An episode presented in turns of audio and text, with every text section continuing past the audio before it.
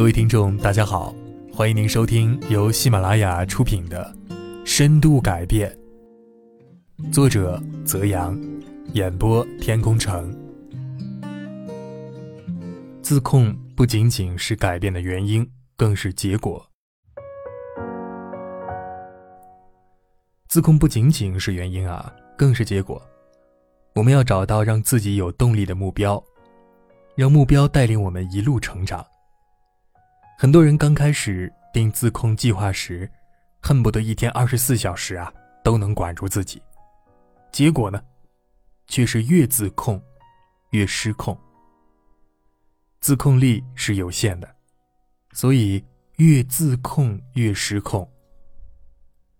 这年头，我们要是不说自己在减肥，好像都不好意思开口说话。可对于一个从不运动的人来说啊。想通过运动实现瘦身，是一件很难的事儿。自控力中这样写道：“提高自控力的最有效途径，是弄清自己如何失控，为何失控呢？”于是我试图用书中的方法开始自控，记录自己的饮食和情绪，因为心情好，会严重的影响进食量啊。每天从椅子上站起来。多走两步也会减肥吧？我一开始劲头很足呢，但到了第二周就无法控制自己了。多走两步比较简单，可是每次吃饭都要拍照记录自己的表，真的很麻烦。为了省钱，我决定不吃晚餐了。结果呢，每天都是饥肠辘辘的，反倒让我想吃更多的东西。有时我本来打定主意不吃了。结果到了饭点儿，还是跑去吃，而且吃的比平常还多。有时半夜饿的实在忍不住了，就自己下厨做一顿西红柿鸡蛋面。吃完之后既郁闷还后悔。结果大家可想而知，一个月下来，我反而胖了五斤。还真是越自控越失控啊！大家要明白，自控力是一种有限的宝贵资源，得省着点用。而一个人的自控力呢，也是有限的。在生活中，我们无法做到方方面面的自控，要控制住自己的某一部分，这就已经很不错了。比如，我们每天计划做三件事儿，能做完最重要的一件就够了。该放松时要学会放松，适当的自控就好。运动渣如何轻轻松松减十斤呢？对自控力研究的越多啊，我就越发现，常见的认识误区，还有另一层原因，混淆了因果关系。因为自控不仅仅是原因、手段或者工具，更是结果。这么说可能有点绕口啊，我来举个例子。我的朋友小天是个运动渣，这么多年来啊。他曾多次尝试瘦身，但都失败了。他进行过两次体检，被检出脂肪肝中级，身体各种指数均不佳，体脂比达到了百分之三十五还多。医生建议他少吃多运动，可尝试了各种方法还是没瘦下来。他变得有些自暴自弃。没想到，最近见小天儿，他竟然瘦了十斤。圆脸变成瓜子脸，很多人看到他都会问：“你瘦了好多啊，怎么瘦的？”我很好奇的在他身上到底发生了什么。他笑呵呵的对我说：“四月的时候啊，我的老师来北京做讲座，讲座结束后，我们一群人围着老师聊天。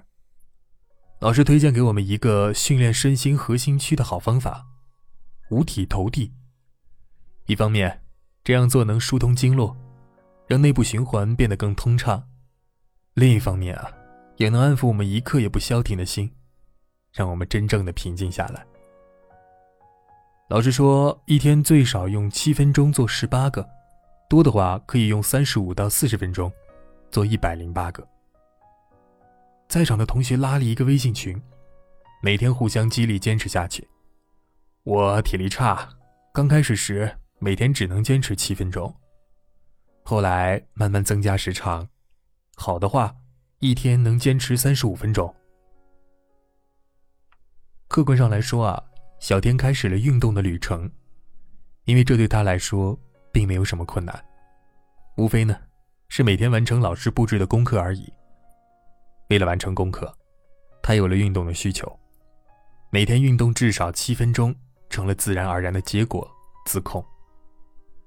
有时工作忙没时间，他就早起做。慢慢的，他的饮食和生活习惯也发生了变化。这个例子就告诉我们，当我们想要完成某件事时，与其努力的自控，不如啊，找到让自己完成这件事的动力或者目标，让目标带着自己行动。自控，变成了顺带完成的事儿。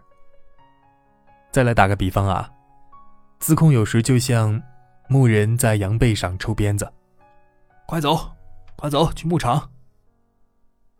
而有经验的牧人呢，会换一种方式，在羊群面前拉一车新鲜的草，这是他们的动力和目标。羊群自然而然的会自己追着青草去牧场。毕竟，用鞭子抽，哪怕再有效，效果也只是短期。时间久了，谁也受不了，难免会出现越自控越失控的结果。试问各位啊，你愿意被鞭子驱赶着自控，还是被目标吸引着，自主的往前走呢？作为一个普通人，我当然选择后者。为什么不呢？前几天啊，我翻微博，偶然发现跟同事聊过的选择图书编辑的标准：第一。文字能力强，基本功不能差。第二，爱看书，有一定的阅读量。第三，热爱编辑这一行，哪怕待遇不高，却乐此不疲，看到书稿就两眼放光。回顾自己最初做编辑时啊，初心就是因为喜欢看书，愿意编书。拿到散发着油墨味的新书，就觉得一切都值了。刚开始那几年。